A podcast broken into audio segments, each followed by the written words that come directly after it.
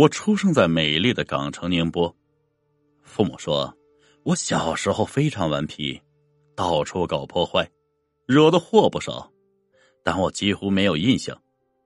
严格的来说，我没有八岁前的记忆，都是靠我父母给我描述的片段，然后靠我的想象力自己组织起来模糊记忆。从医学的角度来看，那应该叫局部性失忆，而我觉得我的灵魂不完全属于我自己，也就是说，现在我根本不是八岁前的那个我。那是因为一次意外，我父母说。感觉我从此变了一个人，变得非常安分，再也不顽皮了。平时老是发呆、沉默寡言，有时候竟然会说出很不可思议的话。所谓的不可思议，也就是说了些孩子不应该懂的事，一些成年人都没有的逻辑。但这个谜底在十一年后解开了，也正因为那一次的意外。至今一直困扰着我，也从此改变了我的命运。那是我在上小学一年级的暑假，那会儿啊，我住在我们宁波的月湖附近。以前的月湖啊是不禁止游泳的，一到夏天傍晚，月湖里面都会有很多大人孩子在湖里玩耍游泳。说到了月湖啊，我必须说一下宁波的风水。宁波是个风水格局很好的城市，三面环山，四面山脉围绕着市区外围，一面靠海，在风水上来说是绝佳宝地。事实也证明了这点。鸦片战争那会儿了，老外就看上了宁波。五口通商的五个城市当中，宁波是经济最好的一个。现在城市人均啊 GDP。是全国人均 GDP 的三倍以上。宁波北仓港是全国出口第二大港，世界上最长的跨海大桥——杭州湾大桥，就是为了连接上海这个世界上发展最快的城市与宁波这个经济实力超强但最不被人关注的副省级城市。但这都是因为宁波却是块风水宝地。几百年前建宁波城，古时候宁波叫明州府。为什么叫明州？日月双湖始为明州，它是古明州的标志，拥有丰富的历史信息和文化底蕴。有月湖，当然有日湖，但现在的日湖去哪儿了呀？有人会说，江北不是有个那个很大的日湖公园吗？那个。其实不是真正的古日湖，古日湖在天峰塔附近，具体位置是连桥街解放南路小学后面，但在几十年前却灰飞烟灭。为什么呢？真正原因有很多说法，我选了一个非官方的说法，但几乎在民间得到的是完全认可的说法。故事啊。得从晚清说起啊。那会儿的日湖附近有这么一个寡妇，因为欲得新欢，想改嫁，但原来这边的婆家却极力反对。结果那寡妇单方面与原婆家脱离关系。大家知道啊，那个时候还是封建社会，婆家为此事大为恼火，加之那户人家也算在当地有点势力。在那寡妇与新郎拜堂当晚，带了一群人闯入民宅，毒打了新郎一顿，劫走了寡妇，想执行类似于进猪笼的仪式。但宁波那会儿毕竟是县城啊，又不是蒋介石那个镇上，他们呀也不敢这么明目张胆。况且寡妇之前已经单方面休了婆家，这也算是光明正大。但那婆婆心狠手辣呀。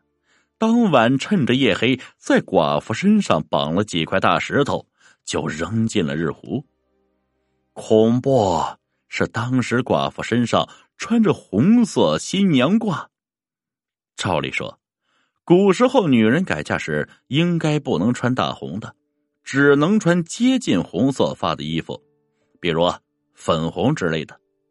但毕竟是二嫁，也不准备搞得那么隆重，就用了自己以前穿过的新娘褂。稍微有点常识的都知道，穿着红衣服惨死的人是很凶的。况且死的那天是他大婚的日子，那怨气指数啊，怎么也得都得四颗星啊。第二天邻里间耳语不断，但毕竟寡妇那婆家也有点势力，加之与官府关系良好，所以啊，这事儿也就这么过去了。但在那寡妇被害死后的第七天，也就是她的回魂夜。她袁婆婆那家一家老小，包括家丁、丫头，像被人下了蛊一样，先后午夜时分跳入了日湖。第二天，日湖飘着二十来具尸体，而且个个七窍流血，全家大小无一幸免。这件事儿在当时算是顶了天了，弄得周遭人人闻死色变。据说。晚上经过日湖，经常会听到男男女女的哭声夹着在一块不知情的人还以为是有人过世了。周围人就希望请班僧人做场法事超度一下，但当时啊，宁波是由太平天国统治的。其实啊，太平天国打着所谓上帝教的名头，其实说穿了就是一个邪教组织，他排除一切其他宗教。结果，他们用了类似西方宗教仪式的东西来做所谓的超度，那结果一点用都没有！后来还愈演愈烈。日湖那带一到晚上就传出凄惨的哭声，天天如此。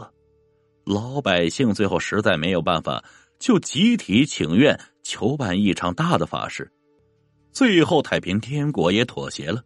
在月湖关帝庙旁那个居士林找了大帮僧人隆重其事，似乎效果不大。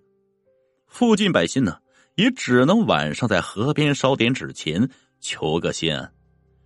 那会儿啊，日湖边天天晚上星星点点，到处都是火堆。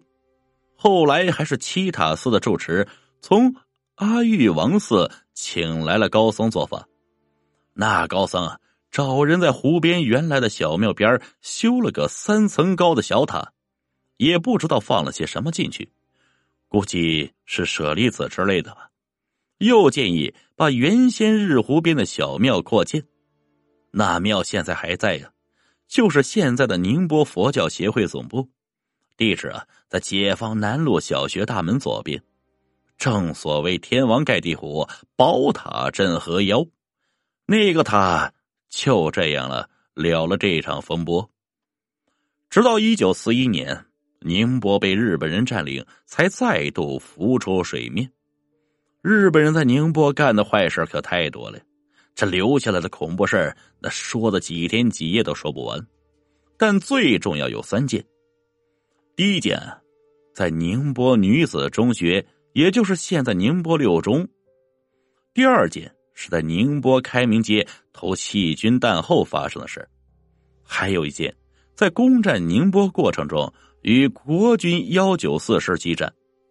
当时呢，防守宁波的国党是幺九四师，也是参加过了淞沪会战的那支部队。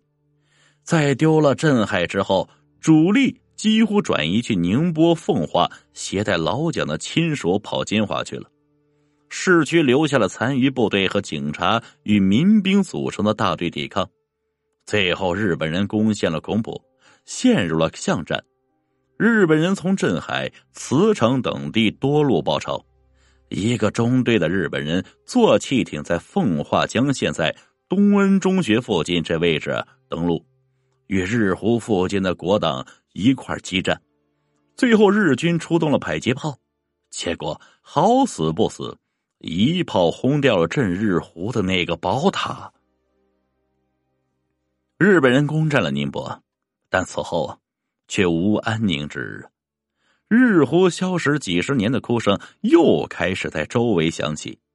那时，日本人两个大队侵占了当时的宁波第四中学。那地儿啊，跟原日湖也很近。日本人几乎天天晚上都要失踪几个。而且还都是哨兵，过一两天呢，那些失踪的日本兵就会浮在日湖水面，死状极其恐怖，可以说是惨不忍睹啊。